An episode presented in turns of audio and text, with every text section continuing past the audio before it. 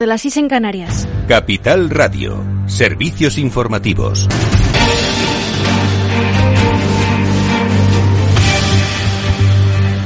Buenas tardes. Una mujer española portadora del VIH lleva más de 15 años controlando el virus de forma espontánea sin tomar medicación y con una carga viral indetectable en un caso excepcional de curación funcional de la enfermedad según ha certificado el equipo de médicos del Hospital Clínic de Barcelona. El estudio de la paciente será presentado esta semana en el vigésimo, en la vigésima cuarta edición de la Conferencia Internacional del SIDA en Montreal, Canadá. La infección por VIH es una pandemia que afecta a casi 38 millones de personas en el mundo. El SIDA la etapa más avanzada de la infección mata a 650.000 personas cada año. Cuatro décadas de avances científicos han salvado a millones de infectados con este virus que destruye el sistema inmunitario y lo han, salvado gracias a la terapia antirretroviral que suprime la replicación viral. Hoy en día, más de 28 millones de personas seropositivas pueden llevar una vida normal gracias a estos avances científicos, pese a que aún no se ha logrado dar con una cura definitiva.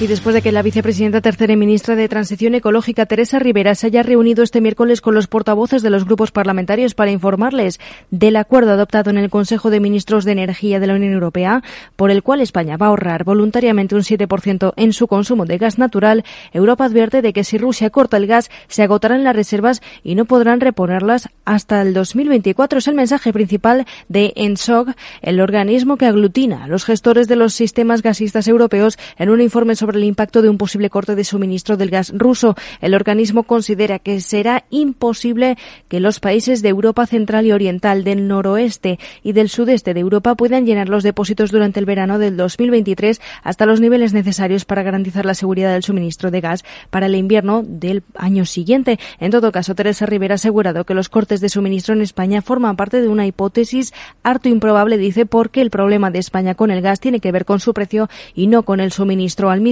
tiempo, desde Unidas Podemos, socio minoritario del Gobierno, piden a Rivera que, la reducción del consumo de gas en la Unión Europea no se traduzca en un reemplazo por la quema de carbón y exhortan a la titular de Transición Ecológica a seguir avanzando en el compromiso de reducir las emisiones de gases de efecto invernadero establecido en la Ley de Cambio Climático.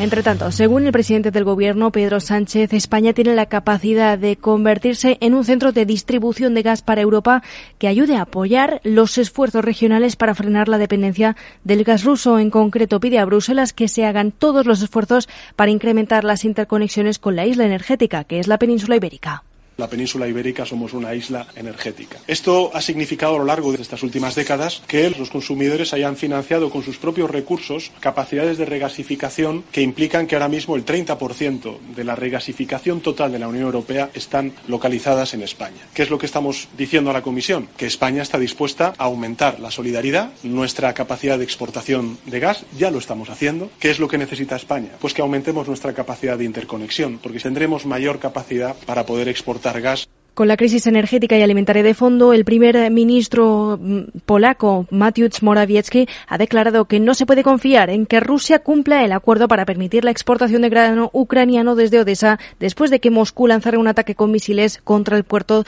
del Mar Negro. Todo ello mientras oficiales de Rusia, Ucrania, Turquía, así como miembros de las delegaciones rusa y ucraniana y de la ONU, inauguran el Centro de Coordinación Conjunto de Estambul, desde donde se va a coordinar la exportación de trigo. Más de 25 millones de toneladas de cereales aguardan almacenadas en estos puertos. Los tres puertos ucranianos designados para reanudar las exportaciones de cereales tras firmar eh, este acuerdo el viernes pasado van a retomar la actividad según ha señalado este miércoles la Marina ucraniana. El ministro de Defensa turco Hulusi Akar también ha afirmado que continúan los preparativos para que zarpe el primer barco. El conflicto entre Rusia y Ucrania ha agravado la crisis energética y de alimentos. Buena parte del suministro global provienen de Ucrania y de Rusia. Si esta dinámica continúa, se producirá un impacto global, empezando por África y Medio Oriente, debido al hambre global y las migraciones. Así que es un problema de seguridad. Y mientras tanto, el Tribunal General de la Unión Europea ha desestimado este miércoles el recurso de la sección eh, francesa de la televisión Russia Today, que había presentado después de que la Unión prohibiera sus emisiones en todo el territorio comunitario. Es todo por ahora. Continúen informados en capitalradio.es.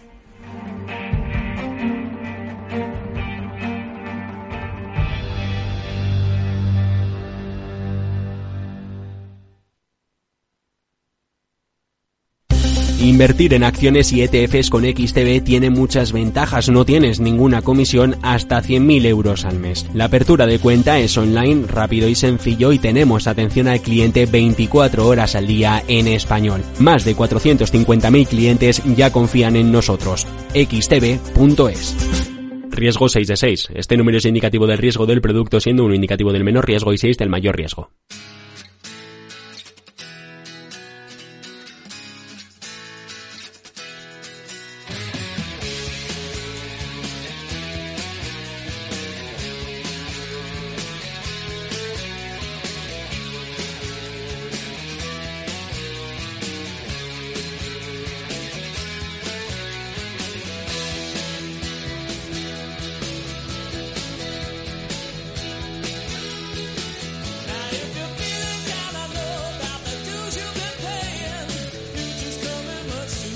Después del trabajo, After Work, con Eduardo Castillo, Capital Radio.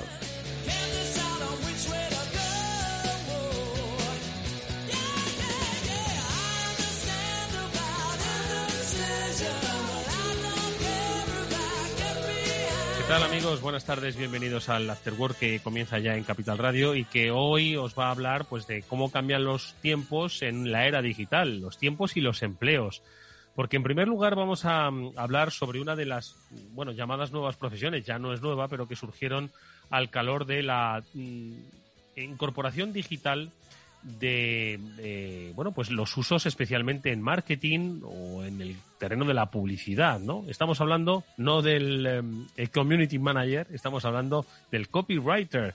Bueno pues eh, vamos a hablar de la figura del copywriter que quizás para muchos es desconocida o para muchos eh, quizás no es de su ámbito, pero es fundamental porque es básicamente la persona que escribe los llamados textos persuasivos en múltiples formatos, pues para atraer a los clientes pues a los productos que está anunciando o que está escribiendo o que está comentando o que está compartiendo. Bueno, pues de eso vamos a hablar con un especialista, hasta el punto de que ha escrito un libro, eh, además con un título que entiendo que es porque le ha funcionado. Escribo porque me gusta ganar dinero. Isra Bravo es un especialista en copywriting y ha querido plasmar su experiencia en unas eh, páginas eh, publicadas por Alienta Editorial de Planeta y que va a compartir con nosotros ahora en este programa. Así que todos aquellos que tenéis que vender algo eh, o que tenéis un copywriter en vuestra empresa, prestad mucha atención porque igual va a dar las claves sobre cómo estáis haciendo ahora mismo esa comunicación persuasiva con vuestros clientes.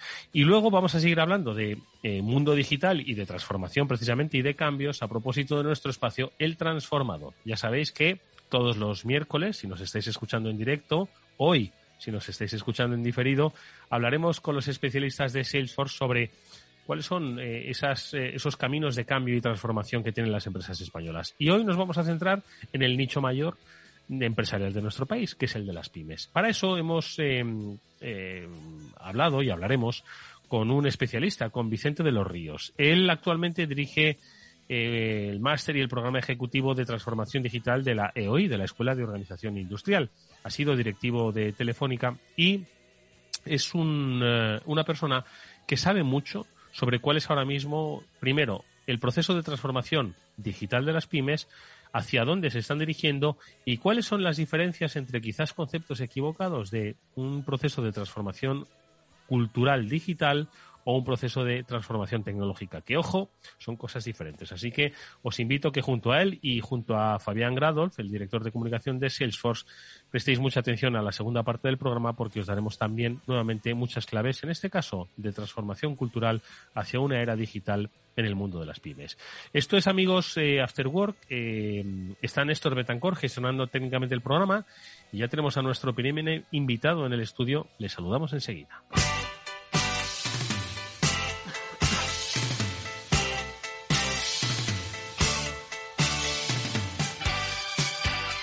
Bueno, pues Sirra Bravo es eh, un autor del libro Escribo porque me gusta ganar dinero. Vaya, yo diría, y a mí también, ¿no? Pero bueno, no sé si con el mundo del periodismo, bueno, lo sé, con el mundo del periodismo no se hace mucho dinero. Ahora, lo que uno disfruta, pero bueno, no sé si compensa. Eso para otro programa. Isra Bravo decide plasmar en un libro que el copywriting, que la comunicación persuasiva, lo que las empresas quieren contar de acuerdo a sus eh, clientes, tiene una técnica, una técnica que además puede dar muchos resultados. Y ha decidido contarlo en un libro que, como decimos, pues tiene este sugerente nombre.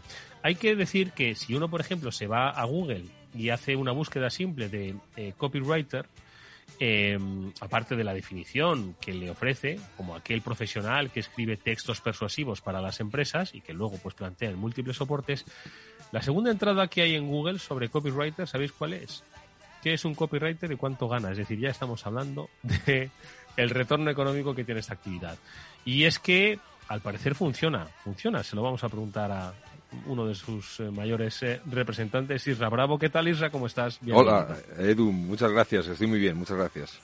Oye, Isra, eh, bueno, me gustaría que le explicases a los oyentes antes de nada. Yo he dicho la definición de Google, que esta puede tiene lo bueno que es la primera, pero tiene lo malo que puede no ser acertada, ¿no? Entonces, yo sí que me gustaría que antes de, que empecemos a hablar no solo del trabajo que has desarrollado y que desarrollas en este libro y en tu actividad profesional, que les hables a los oyentes sobre la figura del copywriter, si la han integrado en sus vidas o en sus empresas y si esto forma parte de una evolución, como decíamos antes, de las nuevas profesiones que trajo la digitalización. El copywriter ahora mismo, ¿qué es? Porque claro, antes existía la publicidad y el que escribía los textos, ¿no? Para las publicidades y entonces, ¿esto qué es? ¿Qué es IRSA? Bueno, el, copywriting en realidad es una, es una profesión que lleva décadas eh, con nosotros. Eh, sobre todo es una cosa que en Estados Unidos, bueno, pues está muchísimo más implantado, que conoce muchísimo más.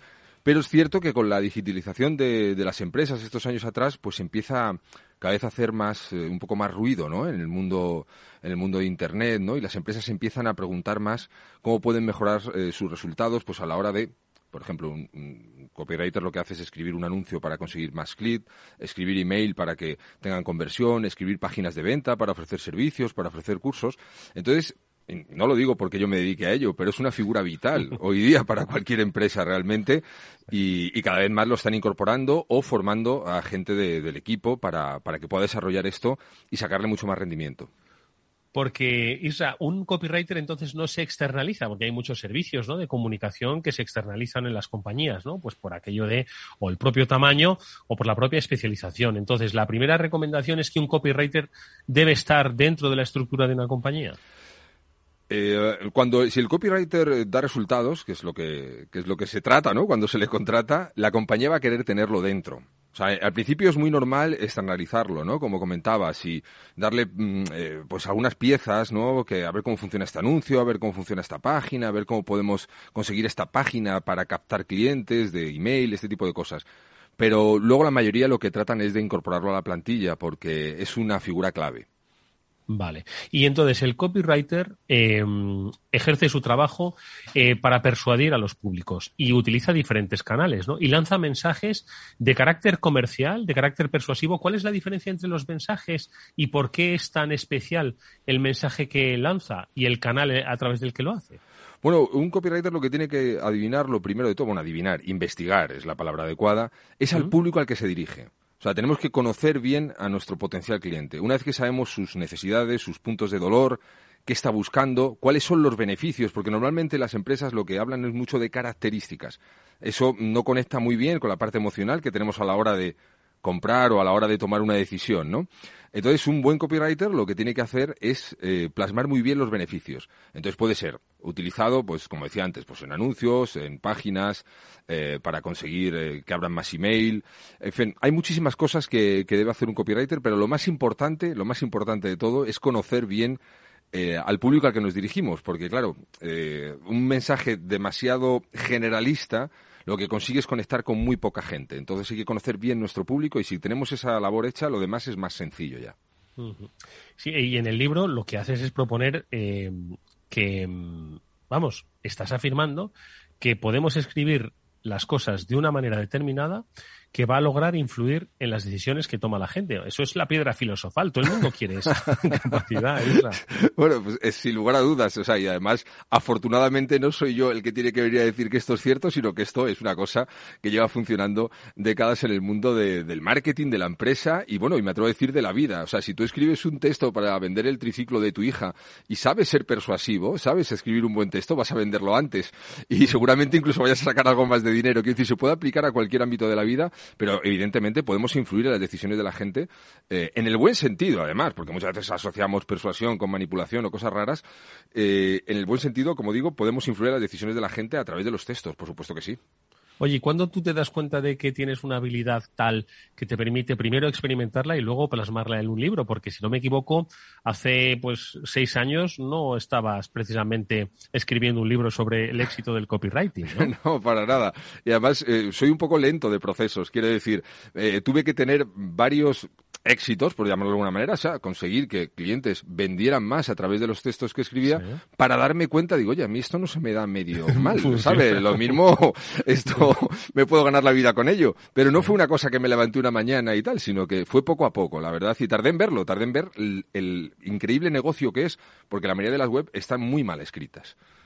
Vale, y entonces, eh, venga, por tu propia experiencia, ¿cómo empiezas a percibir que algo que tú escribes y que tiene una finalidad efectivamente persuasiva, resulta que es efectivo? Porque quizás la primera dices, suerte, la segunda casualidad, la tercera repetición de la suerte y la cuarta dices, oye, a ver si va a haber algo especial en estos textos. Claro, no, el, tema, yo me acuerdo cuando, cuando empecé, yo tenía un amigo que tiene una empresa de mudanzas y mandaba los eh, presupuestos como se suelen mandar en, casi todas las empresas, ¿no? Parecía un telegrama.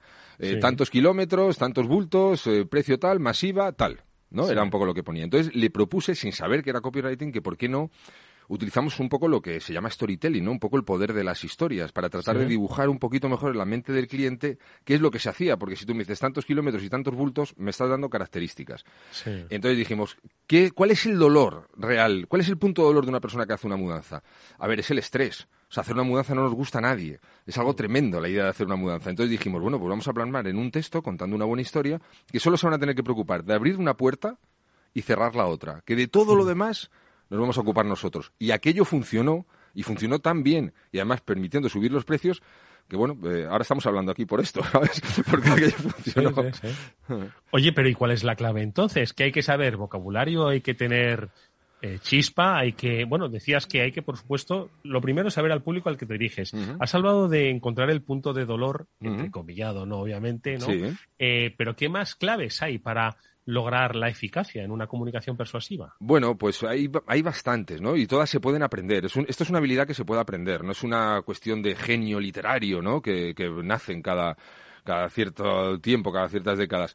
Esto es una cuestión que se puede aprender. Por ejemplo, hay cosas muy básicas en, en, la venta que ayudan mucho a ser persuasivo. No mostrar necesidad es una de ellas, ¿no? La mayoría de las empresas persiguen mucho al cliente, ponen al cliente en un pedestal, eh, tratan de, de eh, creen que así van a conseguir ser más atractivos para la gente y no funciona así realmente. O sea, un profesional competente lo que hace es eso, mostrar eh, una falta de necesidad y eso te da un aire eh, real de autoridad y consigues además transmitir seguridad, que al final todos compramos seguridad. Cuando nosotros compramos algo, eh, compramos eh, marcas, compramos por una cuestión de seguridad, ¿no? Lo que nos transmite.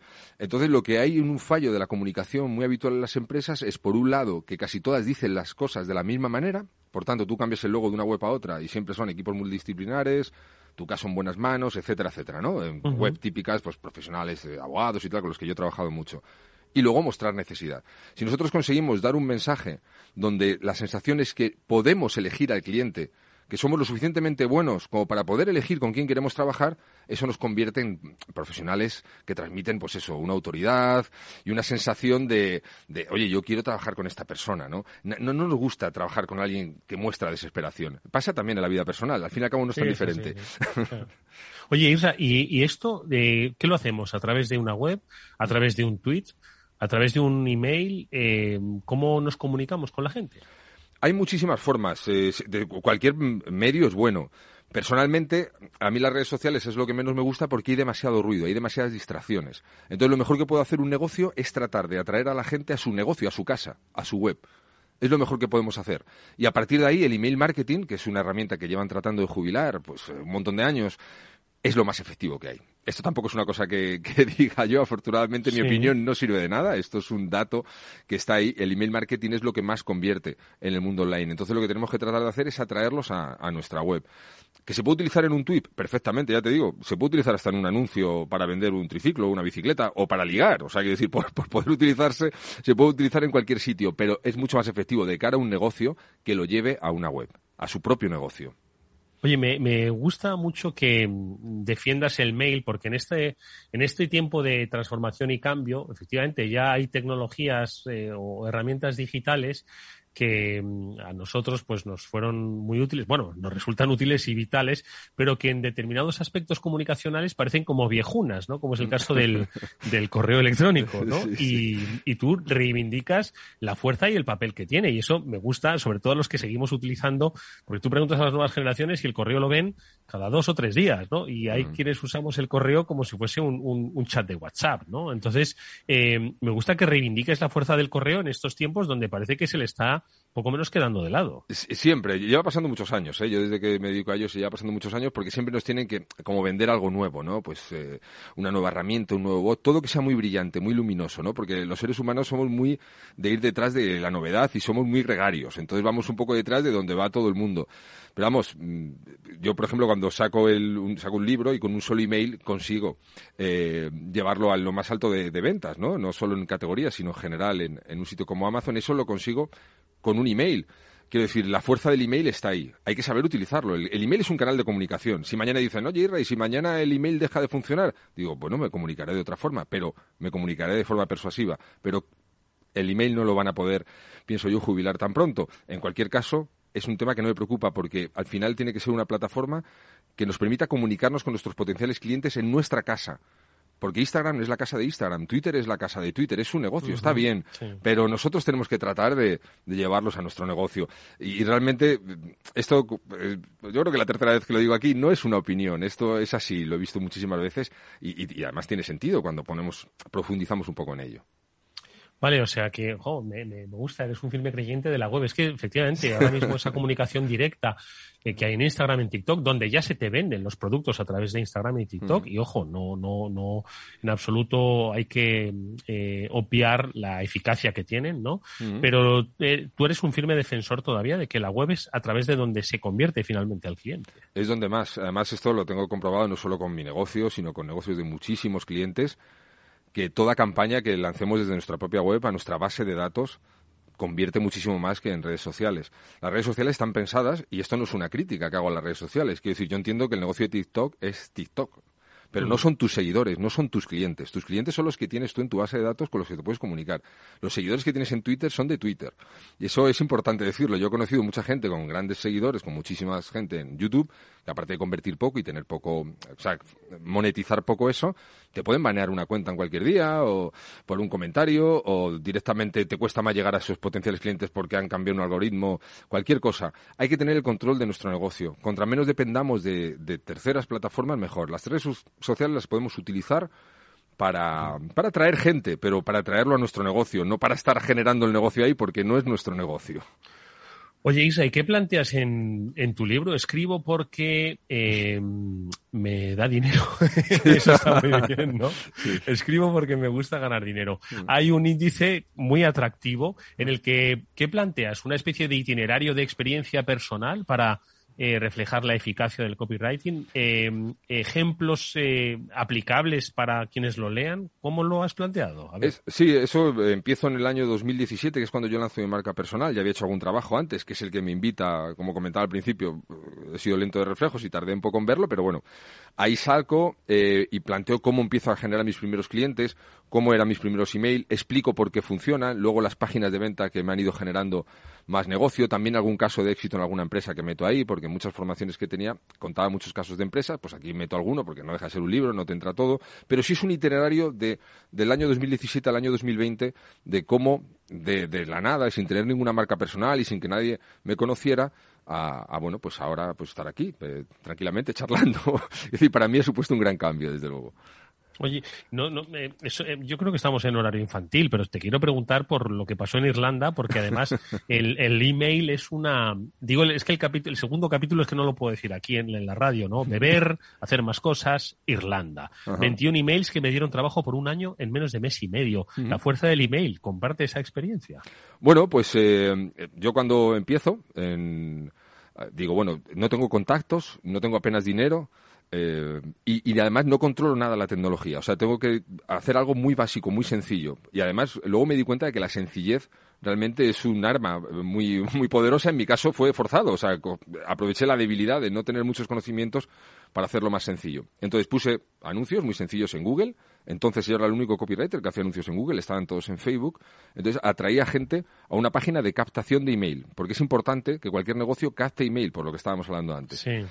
Y una vez que entraban, yo tenía un autoresponder. Un autoresponder es como una serie de email que la gente va recibiendo según se suscribe. Uno cada día va recibiendo pues un email hablándole, bueno, pues tus servicios, tus beneficios, lo que sea, ¿no? Cada uno lo hace lo que sea. Y yo para tratar de destacar en el mercado, utilicé historias personales reales de Irlanda, de una época en Irlanda que estuve viviendo, donde utilizaba ese entretenimiento, porque es muy importante el entretenimiento, otra cosa que no podemos hacer es aburrir, es muy importante a la hora de, transmitir, porque si aburrimos desconectamos, ¿no? Pues utilizaba el entretenimiento de todas estas historias de Irlanda y las unía con, eh, ofreciendo mis servicios ¿no? de, de, copywriting, las unía con, con lo que podía conseguir con los clientes. Entonces, con esos anuncios me iba entrando gente a la lista iban recibiendo los, email, eh, los emails uno a uno y en aproximadamente un año y medio pues tenía la agenda, eh, perdón, un mes y medio tenía la agenda para un año. Eh, llena. Fue un sistema muy sencillo que si hoy día tuviera que empezar, lo volvería a hacer. Quiero decir, anuncios, si no tuviera la visibilidad suficiente pues para acelerarlo, anuncios, página de captación e email ofreciendo mis servicios. Ese es el camino más corto, más sencillo y el más efectivo. Lo que pasa es que solemos complicarnos la vida siempre.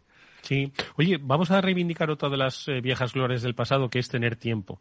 Porque hoy, efectivamente, hoy parece ser que o haces vídeos de menos de un minuto, ráfagas de 15 segundos, eh, que es lo que más impacta, y sin embargo, leer y leer historias requiere tiempo, Isa. Sí. Pero además es que hay, una, hay un concepto que está totalmente equivocado, y, lo digo por propia experiencia en el sentido de que mucha gente dice, la gente no lee. Entonces llegan a lo mejor a una página de ventas donde van a ofrecer un servicio, pues no sé, vamos a poner eh, abogados o unos arquitectos, en fin, cualquier profesional, da igual, cualquier profesional que nos esté escuchando le puede servir este ejemplo. Entonces la gente lo llena de fotos, las páginas de ventas, y pone cuatro frases, porque es que la gente no lee. Y normalmente se lo enseñan a lo mejor pues a la pareja o a quien sea y te dice, no, esto tiene mucho texto, esto la gente no lee y tal. Entonces, no es cierto. La gente lee lo que le interesa y lo que está dirigido a ellos.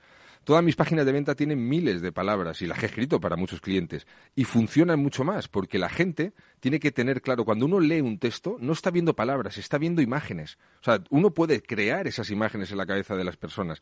Entonces es muy importante entender que en Twitter o en, TikTok y tal, lo que hay es, también es mucho ruido. O sea, mucha gente que puede tener a lo mejor, pues no sé, medio millón de seguidores haciendo vídeos de 15 segundos, luego no los está monetizando. Las empresas tienen que saber que el poder está en transmitir bien a sus clientes y que la gente lee, leemos mucho. Lo que pasa que la mayoría de las cosas recibimos tantos y tantos impactos que si no conseguimos la atención de la gente, no vamos a lograr que sigan leyendo. Pero si tú consigues que el primer renglón de una carta de ventas llamar la atención y que piensen, Ay, esto es para mí, esto, pues, pues, yo lo estoy leyendo y, vas tocando teclas ahí de, la necesidad de la persona, va a seguir leyendo. De hecho, hay muchísimos ejemplos en el mundo del copywriting donde esto es así. Así que, bueno, otro eh, consejo que nadie me ha pedido, pero que daría a cualquiera que nos esté oyendo es no tengas miedo a escribir. Al contrario, la gente sí lee y vas a convertir y vender mucho más si escribes buenos textos.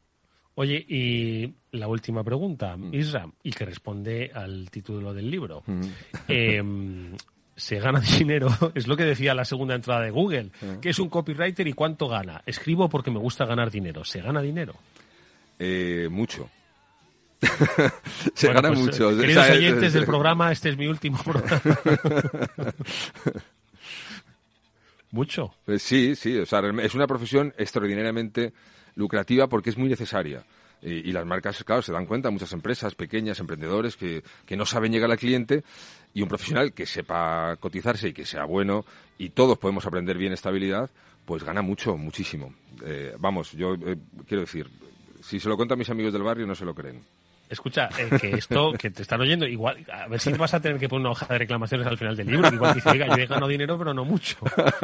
sí, voy a tener que ir pidiendo disculpas o algo. No, no, pero es un gran, es un gran negocio, es una profesión muy cotizada, sí. Bueno, pues hoy nos hemos aproximado a ella de la mano de Isra Bravo, un especialista en copywriting, un autor que ha escrito Escribo porque me gusta ganar dinero y que nos ha puesto eh, sobre la mesa, yo creo que reflexiones muy interesantes sobre cómo las empresas quieren, deben comunicarse con sus clientes. No olvidemos, amigos, que hay cosas que todavía funcionan, no, querrá, no queramos matarlas todavía, que todavía tienen muchísima vida. Isra Barbo, eh, gracias de verdad por tu tiempo. Mucha suerte para el futuro. Y gracias a ti, Edu. Un placer. adiós. adiós.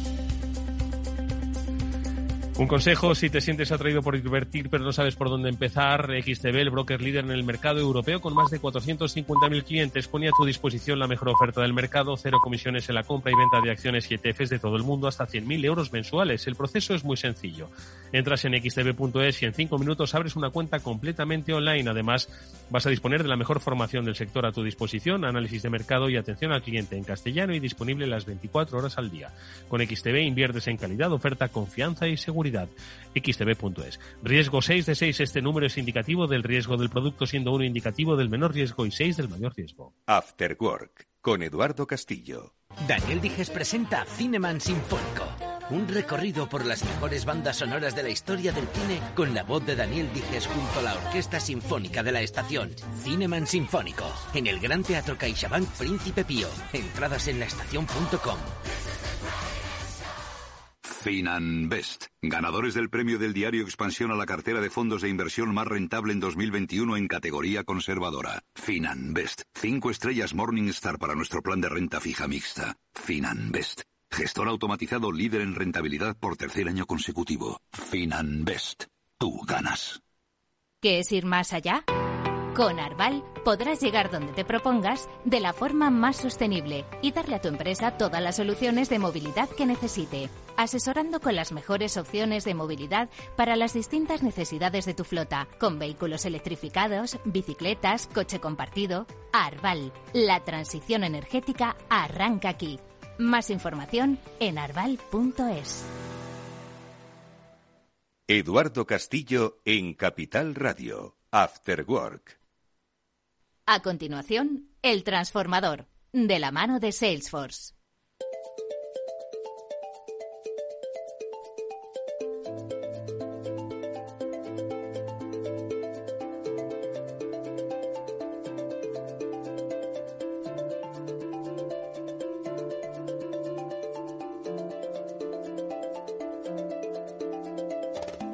Bueno, pues ya estamos aquí, ya empezamos el transformador, el espacio de transformación digital que explora los cambios digitales en las empresas y que hacemos con la ayuda de los especialistas de Salesforce y que hoy va a tocar un tema eh, apasionante y muy necesario y es el de la digitalización de las pymes. Podríamos decir que es un tema recurrente, pero hoy con el especialista invitado que tenemos creo que vamos a situar el foco sobre cuál es realmente el estado de esa transformación, que ojo, se está produciendo quizás en diferentes velocidades, pero también la dirección hacia dónde se dirige esa transformación. No hay que olvidar que nuestro país está conformado, su tejido empresarial, mayoritariamente por pymes, ¿no? Y hoy en día, ¿quién no está conectado a la red? Lo que pasa es que ¿es suficiente esa conexión para sentirse digital? Bueno, pues es algo de lo que vamos a hablar con nuestro invitado, que es Vicente de los Ríos, que es, eh, eh, aparte de haber estado como eh, ocupando puestos directivos en Telefónica durante muchos años, desde hace seis, es el director del programa ejecutivo de transformación digital de la Escuela de Organización Industrial de la EOI y es nuestro invitado ya a este transformador, a este transformador. Vicente, ¿qué tal? Buenas tardes, bienvenido. Hola, buenas tardes Fabián y eh, digo Fabián Eduardo y, y, también buenas tardes Fabián que, que nos acompaña y, muchas gracias por, por invitar a EOI por, por invitarme a mí, ¿no? Que me parece un, fan, un espacio fantástico para poder comentar esto que, que como vamos a ver es algo yo creo que donde España se juega mucho, ¿no? Los españoles nos jugamos mucho. Exactamente. Bueno, pues ahora vamos a desgranar ese estado porque además hay que decir que Vicente ha sido el responsable de coordinar un estudio sobre digitalización de emprendedores con una muestra muy elevada y con unos datos muy representativos. Ahora los vamos a comentar, pero efectivamente Vicente hacía referencia a Fabián. Fabián Gradolf es el director de comunicación de Salesforce, también un gran conocedor de los entornos de digitalización de las empresas del mundo PyME y un experto en tecnología. Yo siempre lo digo. Fabián, buenas tardes, ¿cómo estás? Hola, muy buenas tardes, Eduardo. Muchas gracias. Oye, pues no sé por dónde empezar. He mencionado, Vicente, que coordinaste un, eh, un un estudio sobre digitalización de emprendedores, autónomos y pymes, en Andalucía, además muy reciente, del año, del año pasado.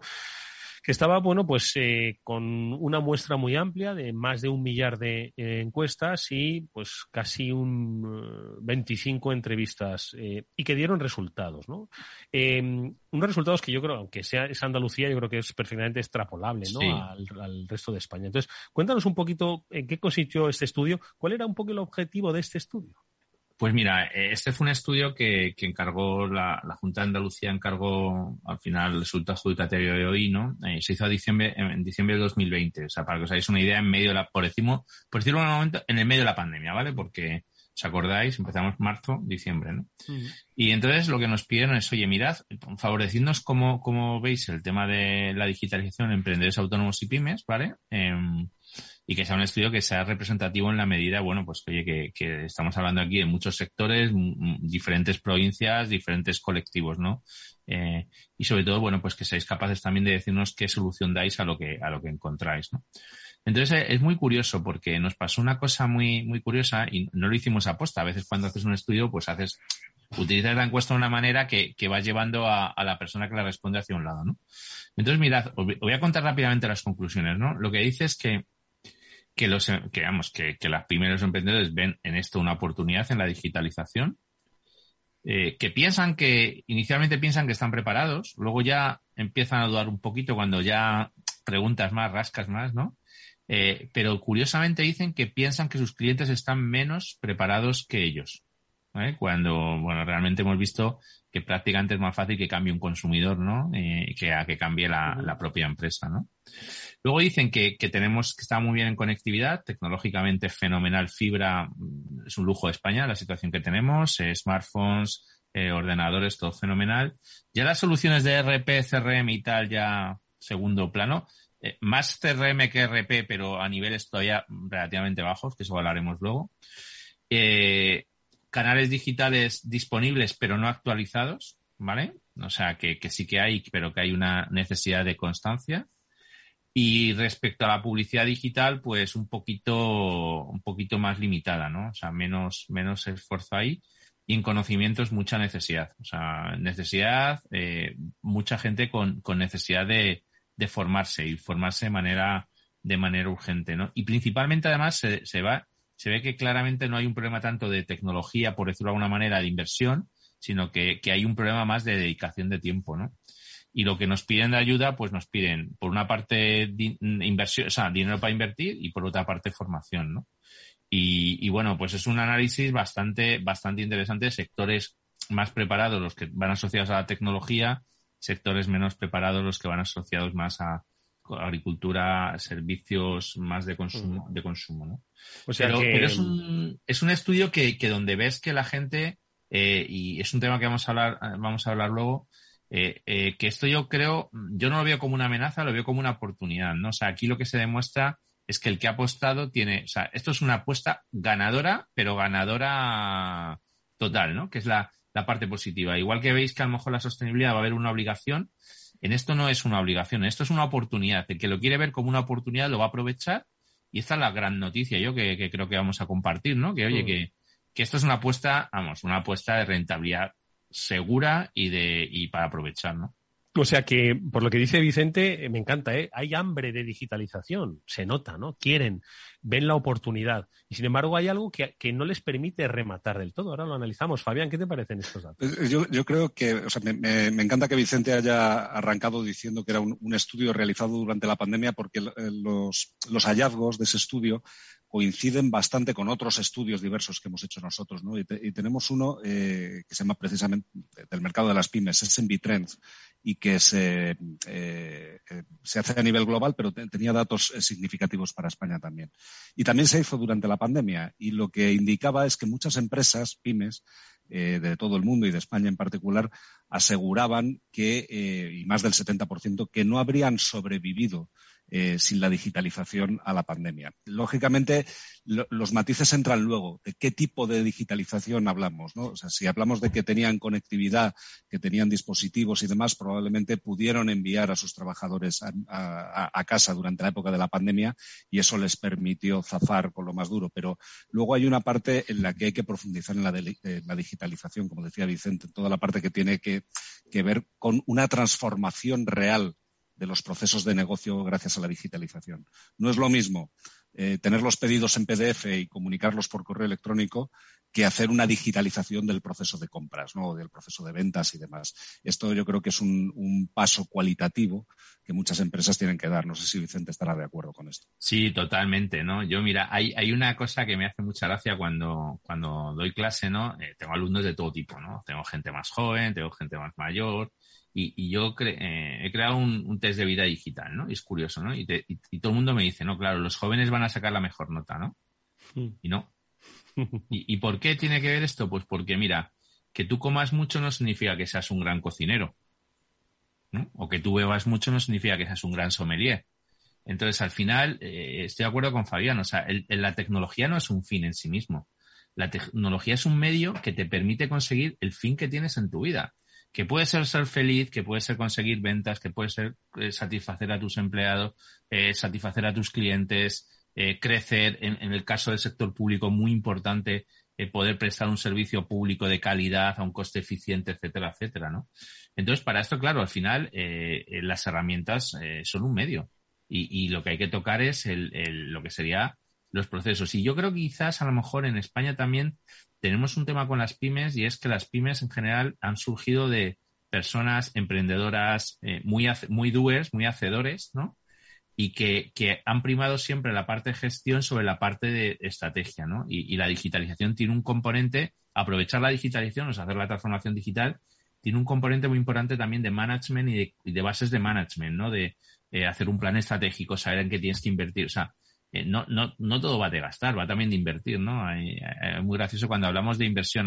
seguramente os pasará, Fabián, a vosotros muchas veces que la gente dice, no, es que este gasto en, en Salesforce, no, no, es una inversión. O sea, eh, una inversión porque lo de menos es la licencia. Lo, lo, lo, más complicado es el tiempo que tienes que formar a la gente, que tienes que cambiar tus procesos, ¿no? Lo que estabas diciendo. Y a mí me parece muy, muy importante, ¿no? Es un tema de constancia, lo habéis comentado alguien antes, ¿no? Eh, la importancia de la constancia, ¿no? Y, un eh, tema, y, un tema, también de cambio cultural, diría yo, en las organizaciones. Se trata, cuando, cuando hablamos de cambiar estos procesos de cara al cliente, por ejemplo, en el área de CRM o en el área de marketing digital, eh, hay que cambiar la forma de trabajar y la forma de entender la relación con el cliente. Mm. Un cambio que entiendo que tiene que ir, además lo apuntabas, Vicente, pues por la mm, propia estructura directiva, digamos, la gestión, el management ¿no? de, las, de las compañías, eh, que es quizás uno de los eh, grandes ahora retos que tienen las pymes para empezar a planificar este tipo de estrategias, ¿no? Sí, y, además, mira, aquí, aquí es una cosa muy, muy curiosa, ¿no? Eh, eh, además, esto lo, reflexiono mucho en clase, ¿no? Y en conferencias. daos cuenta, no sé, hace 20, 25 años, ¿no? Nosotros que somos jóvenes, pero, pero ya tenemos experiencia, ¿no? si os dais cuenta, la gente que tenía más tecnología, los únicos que tenían tecnología eran los altos directivos, ¿no? Y, y, eso eran los únicos. O sea, muchas veces el ordenador, el que tenía un padre que tenía que era directivo tenía mejor ordenador, el ordenador que tenía en la oficina era el mejor que podías optar. Y eso ha cambiado, ¿no? Y si os dais cuenta, los directivos de antes tenían una ventaja tecnológica respecto al resto de la gente y eso ahora se ha difuminado, ¿no? E incluso es muy curioso porque muchas empresas lo que te acaban pidiendo cuando estás en un área más tecnológica que vayas al comité de dirección por favor, simplifícalo, ¿no? Que no le vaya a entrar estrés a nadie, ¿no? Sobre, sobre, ponme nubes de colores para que nadie se estrese, ¿no? Cuando si os dais cuenta, culturalmente, o sea, en este momento y objetivamente, la tecnología es más sencilla que antes. O sea, la tecnología analógica era mucho más complicada que la tecnología digital, ¿no? Entonces yo creo que, que al directivo en general y en las pymes puede pasar, en la tecnología le da miedo, ¿no? Piensa que, que hay que ser ingeniero para manejarte esto, ¿no? Y, y si os dais cuenta, pues nadie tiene que ser ingeniero para hacer un PowerPoint. Y el PowerPoint tiene tecnología, pero tiene una parte de hábitos, ¿no? De perder el miedo y sobre todo de sacarle la oportunidad, ¿no? Y, yo creo que efectivamente, o sea, tenemos que decirle a los directivos que, oye, que la tecnología es importante más allá de la finanza. Si os acordáis, hace 20 años nadie hablaba de finanzas, ni nadie era controles, ni nadie, ¿no? Ni nada hacía de y, y, yo creo que eso es importante, ¿no? Que la gente le, le pierdan miedo a, la tecnología, ¿no? Que, yo creo que cada vez la tecnología es más sencilla. Mirad la que estamos utilizando ahora para todo esto, el Zoom, pues oye, pues lo que nos permite hacer, ¿no, Eduardo? Tú que tú que te llevas tiempo en esto, pues te das cuenta, joder, lo que te ha permitido el Zoom, que antes es como montar un espectáculo tremendo, ¿no? Para hacer una retransmisión entre tres personas, ¿no? Mm. Y eh, estamos hablando también, mencionabas la importancia de la inversión, ¿no? Eh, bueno, la inversión y el gasto. Vamos a ponerlo en inversión, ¿no? Eh, ¿En qué invierten las pymes cuando estamos hablando de tecnología o digitalización de sus empresas, Vicente? Yo creo que, vamos a ver, eh, el, tema que tiene em, la, tecnología, la inversión, muchas veces te, hablan de transformación digital y te dicen es que, es que tenemos iPads, ¿no? Entonces, bueno, yo creo que, eso ya, hombre, ya se da por hecho, ¿no? O sea, como la valentía en el ejército, ¿no? Em, eh, yo creo que ahí el, el, problema a veces, ¿no? Y, justo hoy, además, hoy me pilláis que estoy con un proyecto con, con entidades sociales, ¿no? Con, lo cual en la actividad social todavía es más difícil justificarlo, ¿no? Mm. Eh, el problema que tiene, se tiene a veces es que nos cuesta eh, justificar hacia arriba que esto tiene una rentabilidad, ¿no? Y, y a veces, eh, pues bueno, pues las inversiones, como puede ser una inversión en, en, en, tecnología, puede ser, por ejemplo, de CRM, ¿no? Y no, y no porque sea, porque esté aquí Fabián, ¿no? Claro, es que tú te das cuenta la inversión, por decirlo de una manera, en la tecnología es muy pequeña comparado con el esfuerzo que tienes que hacer en formación, con el esfuerzo que supone en contratar gente que le saque partido a eso, ¿no? Yo, yo muchas veces lo digo, o sea, yo tengo la sensación que algunas tecnologías digitales, ¿no? Eh, pues es que prácticamente es como compras un Ferrari sin carnet de conducir, ¿no? Y, eso realmente eh, es importante. Y y hay veces que la gente dice, mira, es que no invierto en esto Uf, porque luego lo voy a poder operar. Y si yo lo digo a, muchos clientes, ¿no? Si no tienes, si tienes presupuesto, pero luego no tienes talento, no tienes gente, eh, oye, a lo mejor te estás metiendo en un, en un jardín, ¿no? Entonces yo creo que, que la tecnología hoy en día, afortunadamente, en los modelos de suscripción brutales, que es que es un cambio eh, impresionante, o sea, la capacidad que tienes de escalar, ¿no? Eh, el otro día, y, y, lo conté antes con Fabián, estaba preparando una oferta para un cliente y, la solución que propusimos era Salesforce, ¿no? Y esto no está preparado, ¿eh? Ha sido, ha sido casualidad, ¿no? Claro, la, escala, no, la escalabilidad que te permite decir, en función de los usuarios, pago esto, pago ello, tal, o, me cojo esto, lo sumo, es que eso nunca lo hemos tenido. O sea, eh, es que eso nunca ha sido así. O sea, tú antes comprabas e invertías y si te equivocabas, problema tuyo. Y si te equivocabas por, por, por o sea, comprabas de más, estabas muerto, porque no podías justificarlo. Y si comprabas de menos, estabas muerto porque había que tirarlo y volver a comprar uno nuevo. ¿Entendéis? Y ahora todo es escalable, ¿no? O sea, es un modelo eh, mucho más, relativamente mucho más justo, ¿no? Eh, si yo gano con el business que hago gracias a la tecnología, pues oye, pues, pues al final es un diferencial respecto a lo que me ha costado. Si tengo que crecer, crezco, ¿no? Entonces, eh, yo creo que, que, que vivimos una época con menos riesgo, ¿no?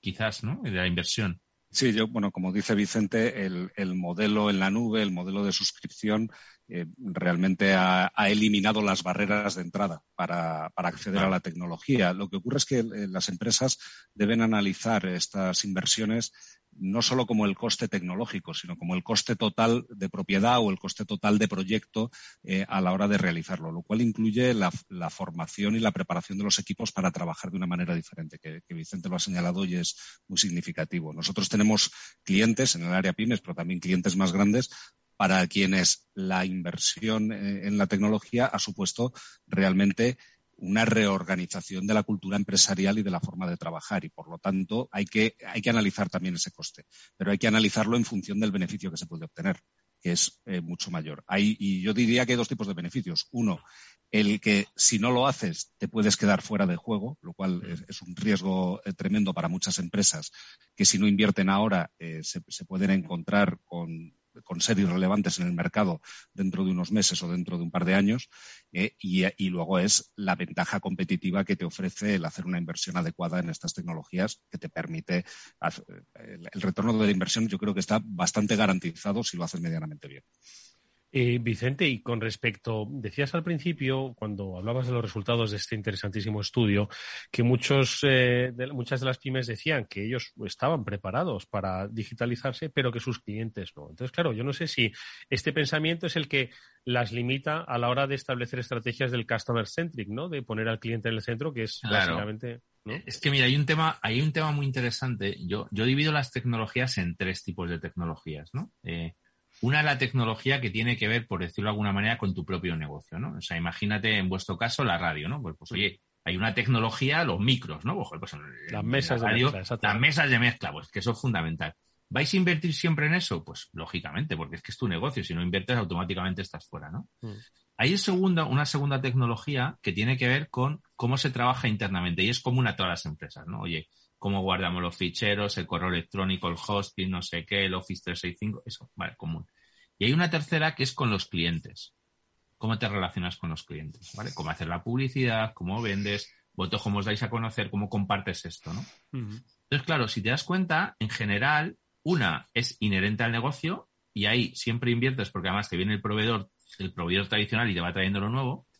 La segunda, la, de eficiencia interna, pues hombre, depende, ¿no? Hay gente que es más tech, invierte más, eh, tiene mucho tema, como ha dicho Fabián, cultural, mucho tema cultural.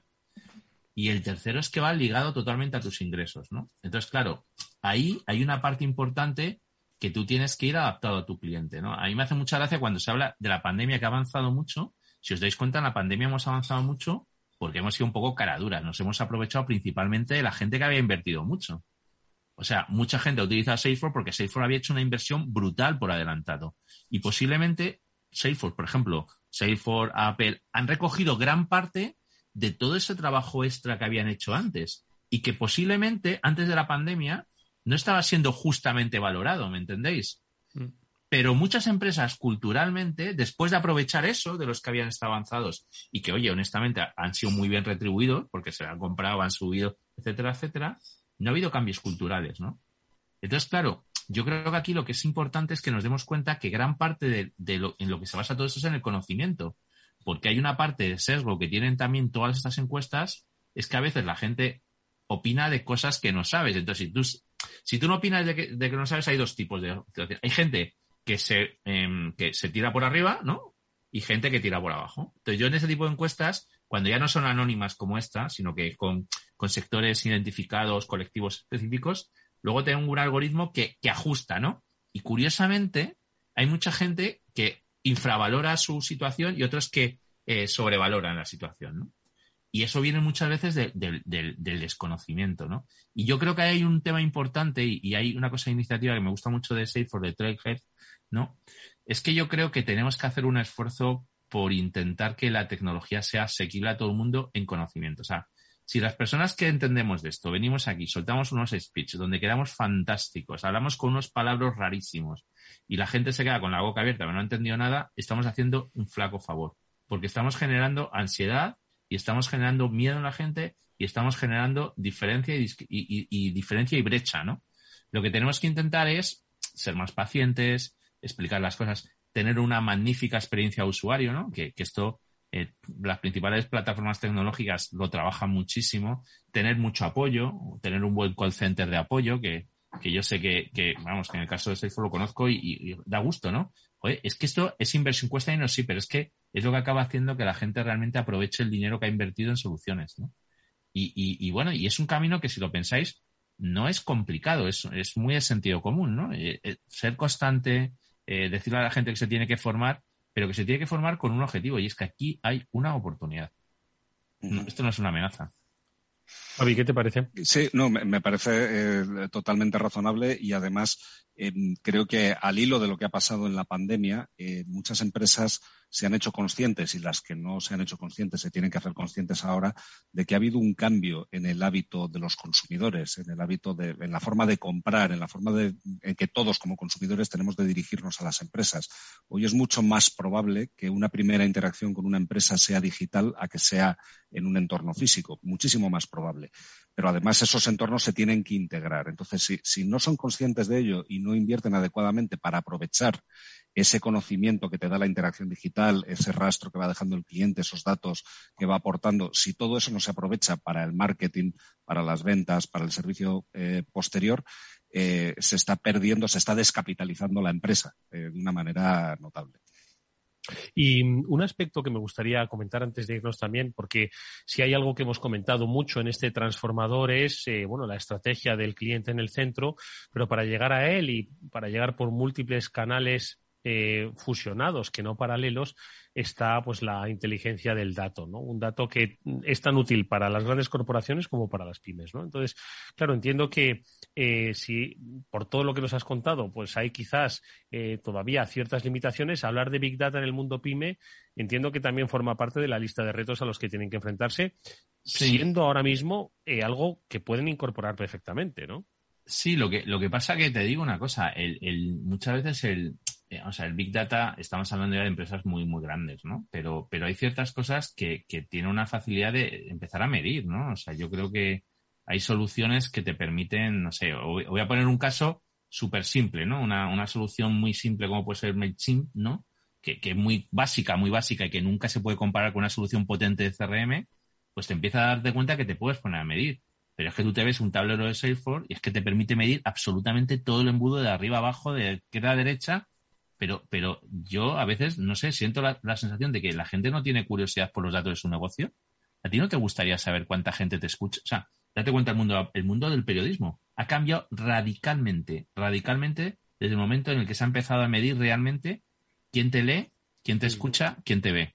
De verdad, no con Cantar Media, que Cantar Media 4.000 decos, ¿no? o sea, que, no era significativo, ¿vale?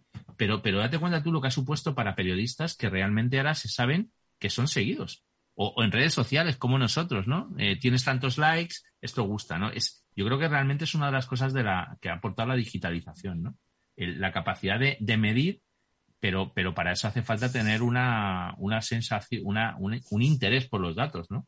Y yo creo que eso a veces ha faltado, posiblemente ha faltado porque no había plataformas de datos buenas, ¿no? Y, yo creo que haya habido un tema importante, ¿no? Pues yo creo que es eh, una conversación interesantísima la que hemos mantenido con hoy nuestro invitado, con Vicente de los Ríos, que es, como hemos dicho, pues director del máster y programa ejecutivo de transformación digital en la EOI. Y antes nos decía, yo tengo alumnos más mayores y, más jóvenes, ¿no? ¿Quiénes son los alumnos? ¿Quién, ¿Quién estudia transformación digital? ¿Cuál es ese perfil que es hoy protagonista de nuestro programa? Pues mira, es un, un, grupo curioso, ¿no? Es gente mm, que tiene mucha inquietud, o sea, que tiene, que tiene mucha inquietud, que, que quiere entender cómo funciona el mundo. Yo creo que también hay un tema eh, muy importante mm, en la formación y en la formación de negocios. Yo creo que en España tenemos una tendencia a, a focalizarnos en un área funcional, en un sector, en una empresa, ¿no? y nos falta esa visión 360. Es gente que quiere tener una visión 360 para entender mejor cómo funciona el negocio. O sea, no tan silos. O sea, yo creo que una de las cosas que, por ejemplo, son fundamentales cuando trabajas con herramientas como CRM, todo el tema de datos, es la, visión completa, ¿no? Si no tienes esa visión completa, realmente estás, estás muerto, ¿no? Porque estás desaprovechando parte. Eh, luego también eh, es gente que, que quiere compartir, curiosamente. La gente destaca te dice, joder, macho, es que pero cuando compartes te acabas dando cuenta que todo el mundo tiene los problemas similares, ¿no? Para lo bueno y para lo malo, ¿no? Se te quitan complejos, ¿no? Y luego es gente que te hace cosas muy curiosas que te dicen, me habéis cambiado la vida, ¿no? Y yo les digo, no, no te hemos cambiado la vida. Lo que te hemos cambiado es la forma en la que miras la vida. Yo creo que también uno de los temas más importantes, uno de los temas muy importantes en la formación y en la tecnología, y, también es una, una cosa que cuando tienes una tecnología que hay otros clientes que utilizan, que los compartes con ellos, ¿no? Eh, te, te, das cuenta de cómo hay otras personas que han solucionado un problema que tú tienes de una manera diferente, ¿no? Y eso yo creo que es fundamental. Bueno, pues eh, yo creo que con esa mirada diferente es con la que nos vamos a quedar y agradecerle muchísimo a Vicente de los Ríos, ex directivo de Telefónica y director del máster y programa ejecutivo en transformación digital de la EOI, de la Escuela de Organización Industrial, que nos haya acompañado en este tiempo. Ha sido interesantísima la charla. Volverá este transformador, estoy seguro. Gracias, Vicente. Mucha suerte para el futuro. Oye, muchas gracias a vosotros y, oye, y sobre todo una cosa que os, que os quiero dar muchas gracias eh, a vosotros y a Salesforce es que tengáis esta iniciativa. Yo creo que hace falta más espacios donde se hable así tranquilamente, que se hable con sinceridad y que, y que bueno, que quitemos un problema a esto, ¿vale? Gracias, Vicente, y por supuesto, gracias a Fabián Gradolf, el director de comunicación de Salesforce. Eh, gracias, Eduardo. Eh, hasta pronto, Fabi. Nosotros nos despedimos, amigos, hasta mañana, que volveremos a la misma hora, a las 19 horas en la sintonía de Capital Radio. Adiós.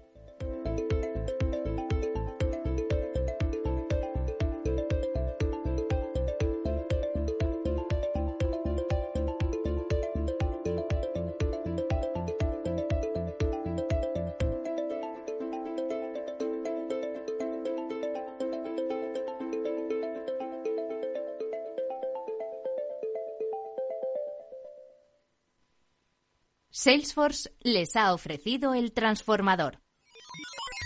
Los robots escuchamos Capital Radio. Es la radio más innovadora. Oímos a Saragot, con Luis Vicente Muñoz. Ahí le has dado. Esto es Capital Radio. Di que nos escuchas.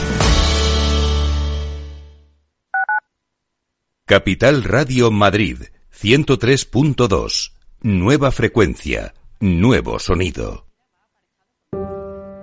Quiero de colores. Te quiero libre. Te quiero vibrante acogedora, fuerte y valerosa. Te quiero como eres. Madrid, te quiero diversa. Madrid, te quiero diversa. Comunidad de Madrid. ¿Quieres conocer lo que mueve a los líderes globales? ¿Lo que les apasiona? ¿Lo que les asusta? ¿Lo que aprenden cada día? Te los traemos cada semana a Capital Radio. Soy Raúl Castro y todos los jueves a las 10 de la noche puedes escucharnos en Líderes Globales, aquí en Capital Radio.